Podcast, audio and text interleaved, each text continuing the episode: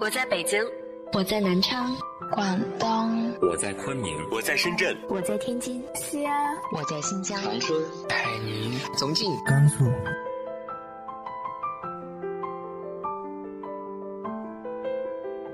这里是 FM 幺八零八四，昨天的你的现在的未来，我是主播背着吉他的蝙蝠女侠。无论你在哪儿，这里都有我的温暖等你。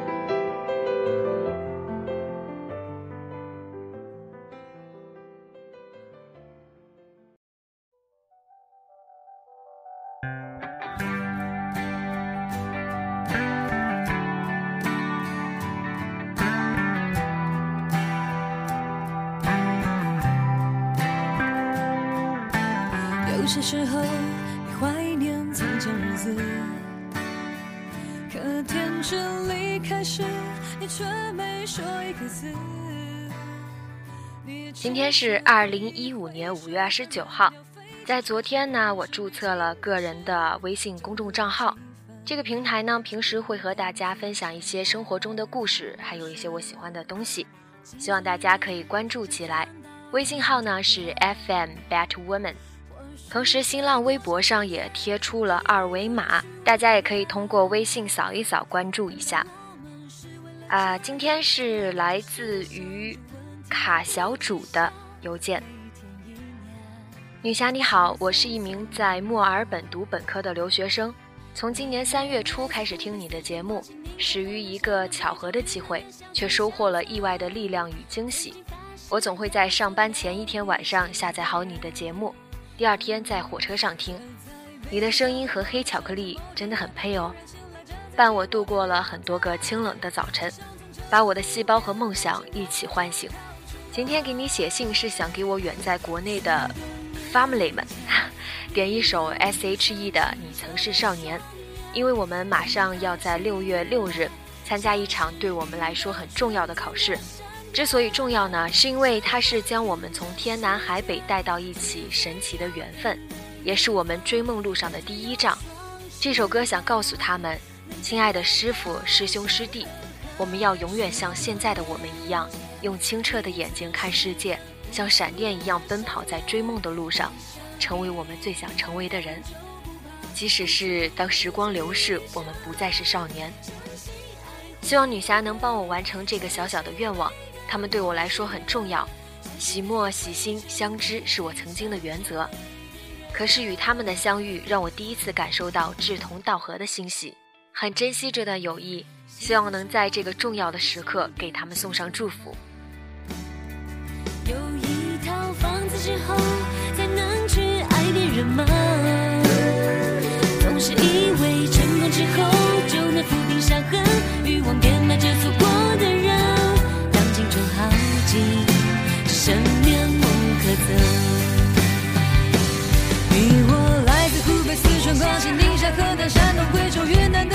交错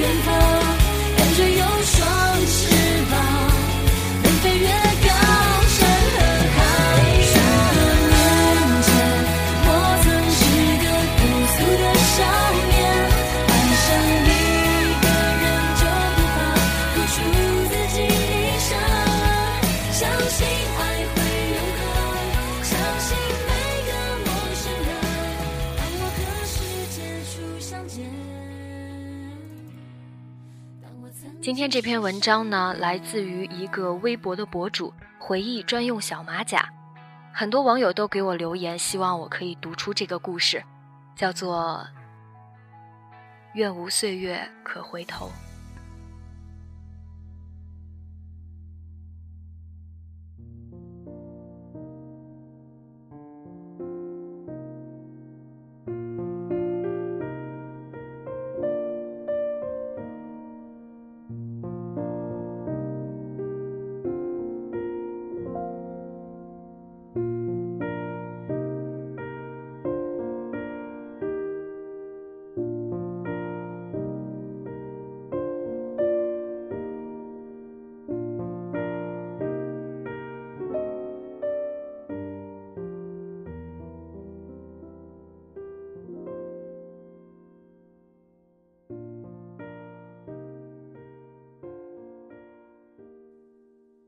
张林南家在市里，王楠住乡下，按说隔百十公里呢，他们能遇上，多亏了我们那儿有所在城里还挺出名的高中，他俩就都考到了县里。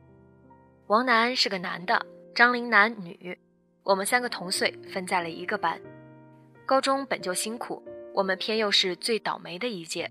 赶到我们入学，学校万恶的新校区竣工了，像一所矗立在荒漠中的监狱，周边全是摊平了土待建的工地。我们唯一的课外活动就是一人拿把铲子帮学校垫操场。学校军事化管理，所有人吃住都不准出校，每礼拜放半天假，半天。王楠家离学校有十几公里。班车又不方便，半天的假，他就是刚到家转身就往学校跑，都不一定来得及。那时我爸刚好在他们乡上班，每礼拜都要骑着他的小摩托，披风带雨的来回突突几趟。我们认识后，他家里平时想给他捎点东西，就直接交给我爸，这样王楠放假直接到我家拿就行，方便了许多。他家地里摘了啥新鲜东西，一定会塞上一堆，让我爸带回来吃。很快，我俩就是很好的朋友了，两家人也像亲戚。王楠很瘦又白，平时总站得笔直，走路很快，而且极不爱说话，给人的感觉是拘谨又朴实。他有个特点是从不骂人，真的，平时讲话连一个脏字儿都没带过，这让我们这群带个脏口头禅不会开口讲话的家伙特别的费解。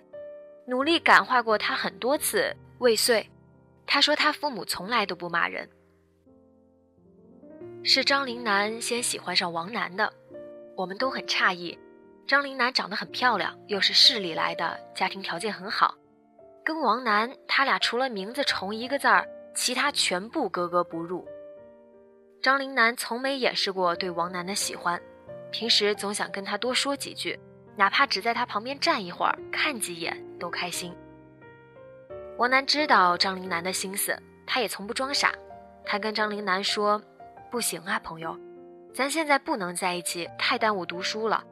你看我这身板，家里数我最没出息了，农活都干不动，必须念书念出去，不然没退路啊。”张林南都懒得理他，说：“算了吧，你别挣扎了，咱俩没在一起，你这书也念得不咋样啊，还不如被我耽误耽误。你身板不行，我行啊。”啥活都干得动，万一嫁给了你，你就饿不着了。张林南每次回家都带些好吃好用的回来拿给王楠，王楠小心翼翼地推辞着，实在推不掉，收下了就一定想办法拿其他东西给还上。王楠人特别大方，是种性格，跟穷富无关，他也没啥好送的，家里捎过来什么吃的，他就分张林楠一些。张林楠特别喜欢。说他家的花生是吃过最香的，他妈妈做的辣椒酱也好吃到每顿饭都离不了，这辈子必须嫁过去。学校不仅吃的不咋地，关键喝的水也不好，一盆水接下来半盆沙子，洗把脸干了后白蒙蒙的一层。就这么过了半学期，大家的精神状态普遍蔫蔫的，学校想来想去也没发现啥改变环境的好办法。就决定先改善学生的体质。管理层一研究，做了个更万恶的决定：所有人每天早起一小时，统一跑操。天渐渐冷起来，为防止大家偷懒，学校要求跑操时各班主任都要到场监督。张林南在一次跑操的过程中突然晕倒了，慌乱的大家把他围起来，不知怎么办好。王楠从人群中冲了过来，蹲下摇了摇张林南。见他没反应后，抱起他就往医务室跑。到医务室，他告诉医生，张林南曾跟他说过，自己肚子饿或运动时就会头晕心慌。当时检查说因为血糖过低，医生赶紧给打上了点滴，又口服了些糖分。张林南渐渐清醒了，躺在医务室的小床上，开心的不行。他大致知道发生了什么，眉飞色舞地问王楠：“你咋回事儿？”这不劲儿挺大的吗？你在家是故意装着不想干活吧？是不是想通了要跟我在一起了？王楠说：“没，也没多大劲儿。你平时可真没少吃，跑这一趟胳膊都快累脱臼了，看你晕在那儿太没出息了，脑子一白就把你扛过来了。不知聊了多久，医生过来了，看见张林楠的手，又气又想笑。挂着点滴，他俩连说带比划的，针头早就移位了，葡萄糖一滴也没再输到血管里，都堆在了手上，肿起了鹅蛋大的包。医生推搡着把王楠撵回去上课，问张林楠：“手肿成这样了，你自己就没发现？你就不疼？”张林楠说：“不疼。”大家朝夕相处，其实班里每个人都知道他俩关系好，可学校规定恋爱是要开除的。他俩人好，大伙儿都喜欢他们，就从不议论这些，小心翼翼地帮他们呵护着这点小秘密，像呵护自己心里那颗尚未发或注定难以开花结果的种子。但这事儿一闹，那么多老师在场，他俩就算公开了。班主任要求见他俩的家长。张林楠跟王楠说：“别担心，有我妈呢，她很开明。”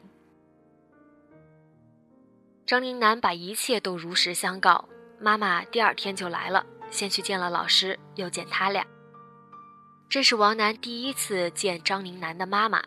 张林楠爸爸几年前去世后，妈妈受了很大的打击，把家里原本红火的生意停了，钱制成不动产出租，顾上家里的一切开支。母女俩相依为命。张林楠说过，妈妈还资助着几个山区的孩子。上次暑假，张林楠想让妈妈带着他一起去资助孩子的山区看看。他建议别总资助几个人，把钱买成文具什么的拿去发给所有孩子，就当去散心了。妈妈不同意，说散心可以去很多地方，没必要为了虚荣专门跑去那里，默默在背后帮那些孩子就行了。也不用试着去爱所有人，把能顾到的都照顾好就足够。恩怨分明是豪杰，在王楠看来，张林楠妈妈心里慈悲又透亮，让他有说不出的信任、敬畏。就这样一个人，并没有阻止他跟自己的女儿在一起，并没有瞧不起他。他妈妈说，已经跟老师解释过，张林楠有低血糖症，怕学校再为难他俩。还撒了个小谎，说他跟王楠父母都是好朋友，是他拜托王楠平时多照顾张林楠。他妈妈说不反对他们就这么相处，但要有底线，在这个年龄尽力多学点东西还是天经地义。他俩从没什么过分的行为，也没造成什么恶劣影响，学校就不了了之了。高二文理分科，张林楠学文，王楠读理，我也选了理科。又跟王楠分到了一起。当时成绩差的选科这事儿，于我来说就像局外人一样。问我爹该咋选，我爹大手一挥：“男孩子读理科好。”我就选了理科。我物理化学加起来从没超过三十分。我选了理科，直到现在一做噩梦就是考化学呢。所以我以后就算不孝顺我爹，那也是有原因的。他俩没在一个班了，相处的时间就少了许多。校门口的高考倒计时牌还剩两百多天时，王楠的牙突然坏了，牙疼真的是病，并且疼起来要人命。常常见他上课时疼得一头冷汗，趴在桌子上。校医务室只看一些头疼发热的小病，对这种也没什么好的办法。张林楠每天都跟他一起到食堂吃饭的。王楠牙疼的已经完全不能沾任何热东西了，张林楠就提前一节课帮他泡好面放桌子上，到午间刚好泡软冷凉，拿给王楠。而到周末，张林楠的妈妈来了，说他有个同学是市里挺有名的牙医，他要带王楠过去看看，不能总这么挺着。王楠极力的拒绝，甚至有些生气。张林楠私自把这些告诉了妈妈。但母女俩态度坚决，他只好硬着头皮跟着去了。检查结果大体是因为王楠有颗牙正不按套路的疯长，之前已经让周边的牙参差不齐了，现在应该是压迫到了神经，就开始剧痛。医生建议立即把坏牙拔除，再戴上牙套，整体矫正。王楠想了想，说要回家拿钱再来做手术。张林楠妈妈说不要钱的，本来小手术也用不了什么钱，这又是他最好的朋友，他已经告诉医生这是自家的孩子，无论如何都不会要钱的。况且他现在正在备考，时间比什么都重要，哪有空这么来回折腾呀？王楠拗不过他们母女俩，就把手术做了。一个礼拜后，伤口愈合。趁放假，张林楠又陪他坐大巴回到诊所，让医生给戴上了矫正牙套。回来时，张林楠笑了一路。他们母女俩一手把王楠弄成了牙套男。我们一起经历了高考，对两个学习一般又文理科不同的学生来说，能选择的余地并不算多。他们很努力地想去到一个城市，但没有成功。张林南去了重庆。王楠到北京，我倒是想选择，但成绩把我限得死死的。我拉着箱子去武汉深造了。大学的日子，他俩跟许多异地的情侣一样，把大部分钱都花在了话费和去见对方的路上。张林南经济条件比王楠好了太多，他处处想着能照顾他一点儿。王楠也倔强，多收一点恩惠就感觉如针毡在身。他挤出了课余的所有时间打零工，多攒点。张林楠要的只要他有，从没一个不字。张林楠也体谅他，从没许过他难以承受的愿望。张林楠想把所有情侣能做的事情都做尽，想纹身，纹那种最 low 的彼此的名字，带着王楠去见他所有的至亲朋友，想让所有人知道，他们有了对方，想把路都走绝。不留一点以后还会分开的念想。大三的下半学期，王楠发信息问我武汉好不好玩，我说好玩，景色秀丽，四季如春，你来吧。我把平时堆满行李的上铺收拾干净，从火车站接回了王楠，我们又成了上下铺，一切像回到了几年前。第二天是圣诞节。白天睡一整天，傍晚时我们从武昌坐公交去汉口玩。我俩穿过人潮涌动的步行街，坐在江滩上。深夜的时候，我们沿着马路慢慢往回走。王楠说他跟张林楠分开了，还有一年毕业。张林楠想毕业就跟他在一起，不管在哪儿，嫁给他。可拿什么娶她？他一无所有啊！他课余去打零工，发一下午传单六十块钱。从重庆到北京，他俩见一面的花销，他要连着在街头站好多天，发上万张传单。这一切没什么值得骄傲的，更不浪漫。如果这样能让张林楠幸福，再苦他也愿意。可这远远不够啊！没工打的日子，他在宿舍坐会儿就觉得煎熬，可出门又不知该往哪走。他太怕这种感觉了，他知道，自己还有很长的路要走，这一路会很苦，很不体面。张林楠是他最亲近的人了，无论如何都愿意陪他一起，但他不愿，他不想让他看到自己狼狈的样子，不想让他有朝一日跟自己一起为难。他知道，家里种的花生再好吃，也就吃个新鲜。如果不能让张林楠生活的很好，他永远无法面对张林楠妈妈的眼睛，那是他的恩人，他更从没想过要从张林楠家里得到任何的资助。他在电话里说了几次要分开，张林楠不同意，疯了一样的找他，他避着不见，他知道如果见面了，也就分不开了，他也心如刀绞，他接到了妈妈从老家打来的电话。张林楠找到了他家，可妈妈又能劝什么呢？怕辜负了，但更怕耽误了人家姑娘啊，只能抱头痛哭。王楠让妈妈把电话给张林楠说。王楠让妈妈把电话给张林楠说：“楠楠，你这样我更难受，让我走吧，我真的决定了。”他们在一起这么久，说话要么开心，要么难过。从来没有这么认真平静过。张林楠哭得说不成话，挂了电话，真的再也没找过他。从汉口到武昌十多公里，我俩一直走到天亮。大四学校没那么多课了，可以签相对稳定的用工合同，他就一直在烤肉店打工，把赚的每一分钱都存起来。他换了自己所有的联系方式，几乎断了跟全部朋友的往来。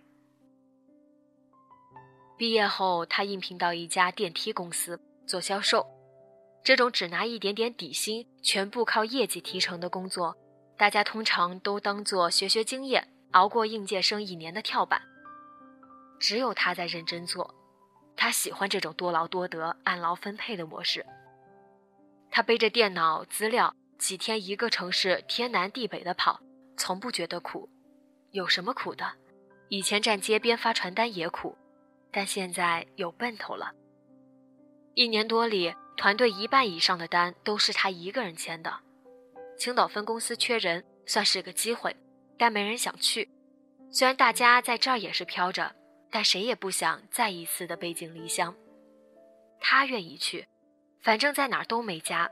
飘到能挣更多的地方吧。电梯市场竞争也很大，公司为了多卖一些，许多电梯装在新楼盘都分文未收，帮开发商垫资，等于先赊出去，房子卖掉了再收款。东西运过去拿到的只是一纸合约，他永远在签单催款，遇到问题又得到法院诉讼执行。他比大多数同龄人赚的都多了。能有什么特别的技巧啊？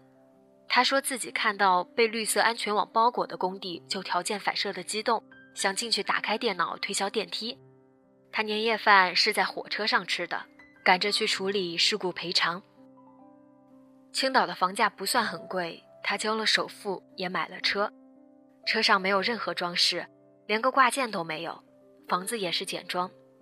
他把父母接到身边，在外面算安了个家。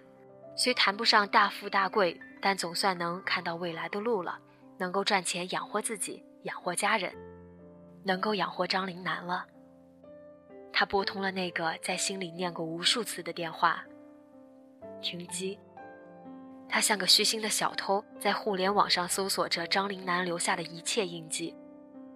分开后，张林南毕业了，毕业照是在校门口拍的，他抱膝坐在草坪上。张林南献血了，站在志愿者队伍里，眼神有些紧张，但很坚定。张林南工作了，穿着朴素的工装，端庄的坐着，还挺像那么回事儿。张林南结婚了，挽着爱人的手，没有一丝意外，很奇怪的感觉。他俩再没联系过，但他像早知道这一切。张林南从不曾瞒他。在心里也从没离开过他，一切那么的熟悉，但都在跟他没关系了，咫尺天涯。他照常的工作，没时间驻足在任何一种情绪里，生活如逆水行舟。他像只飞在海上的鸟，背后和身下都是苍茫的大海，只能不停的向前，不管对岸还有没有等待。日子虽然忙碌麻木。但很充实，曾经憧憬向往的一切，得到后，也不过如此。最想向他邀功的那个人不在了，一切的欢乐悲伤像浪花打在石头上，再进不到心里。张林南过得挺好的，他远远的看一眼就很满足，能感受到他的幸福，跟他一起伤心快乐。分开并没有什么。时间没有尽头，大家总会在某个点重逢。现在不过是换了一种方式相处，他也挺好的，一切是自己选的。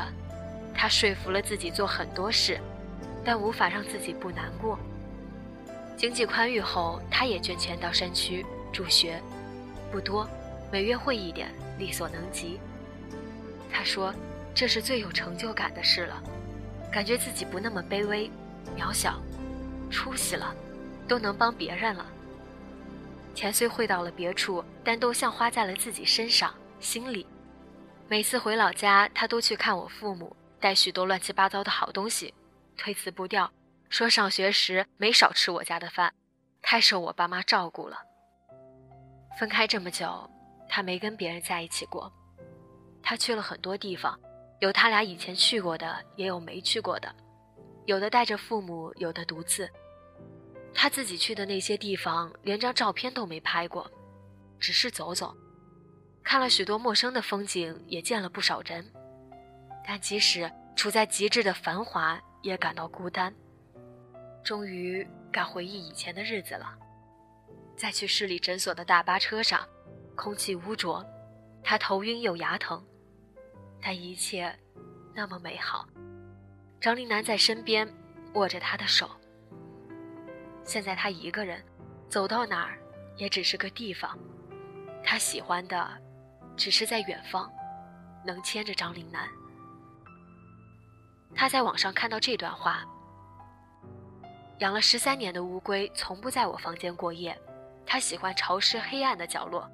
但这几天它一直待在我房间，我上床睡觉，它便爬过来，紧紧挨着床沿。夜里他来回走动，像极了人走路。我起身把他抱出去，清晨醒来见他又爬回来，我开玩笑低头说：“你找我有事儿啊？”今天他安静的死去了。我难过的是，因为他一直在和我说再见了。心酸了很久，终于知道自己在遗憾什么。他觉得自己都不如那只乌龟，在一起那么久。到最后都没能跟张灵南好好道个别。我们上次见面是他带父母去香港，路过深圳。我说你不能总这么闷闷不乐。他说好多了，会越来越好，肯定要往前走的。活在回忆里太痛苦了。他说去做过两次心理疏导，两个医生，两种说法。一位说这段感情里自私的是他。自卑是自私，脆弱也是。他固执的想给别人未必想要的生活，没有信任别人的爱。一别几年，杳无音讯。女孩能有多少几年用来等？最终的这一切，他保护了自己，也只感动了自己。他只取得了自己认为的所谓成功，但也许在他眼里，能不离不弃、同甘共苦才是成功。别让他在最需要的时候找不到，才是成功。一位说，并不怪他，他们都没有错，只是在那时不太适合。他并没独断什么，每个选择冥冥之中都受着他的引导。他改变不了自己的性格，也说服不了自己不去悲凉心酸。带着压力的爱，并没有让他强大勇敢起来。他不可能永远垫着脚活，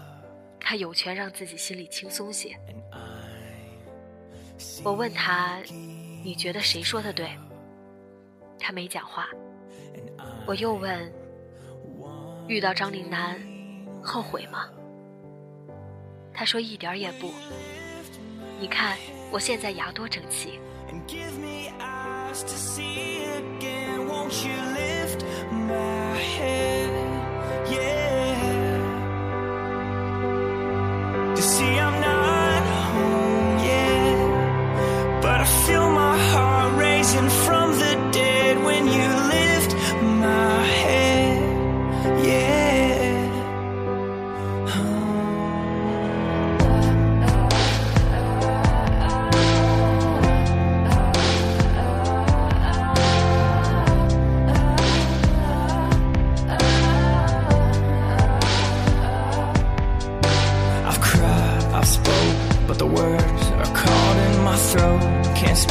can't breathe, I can't even see.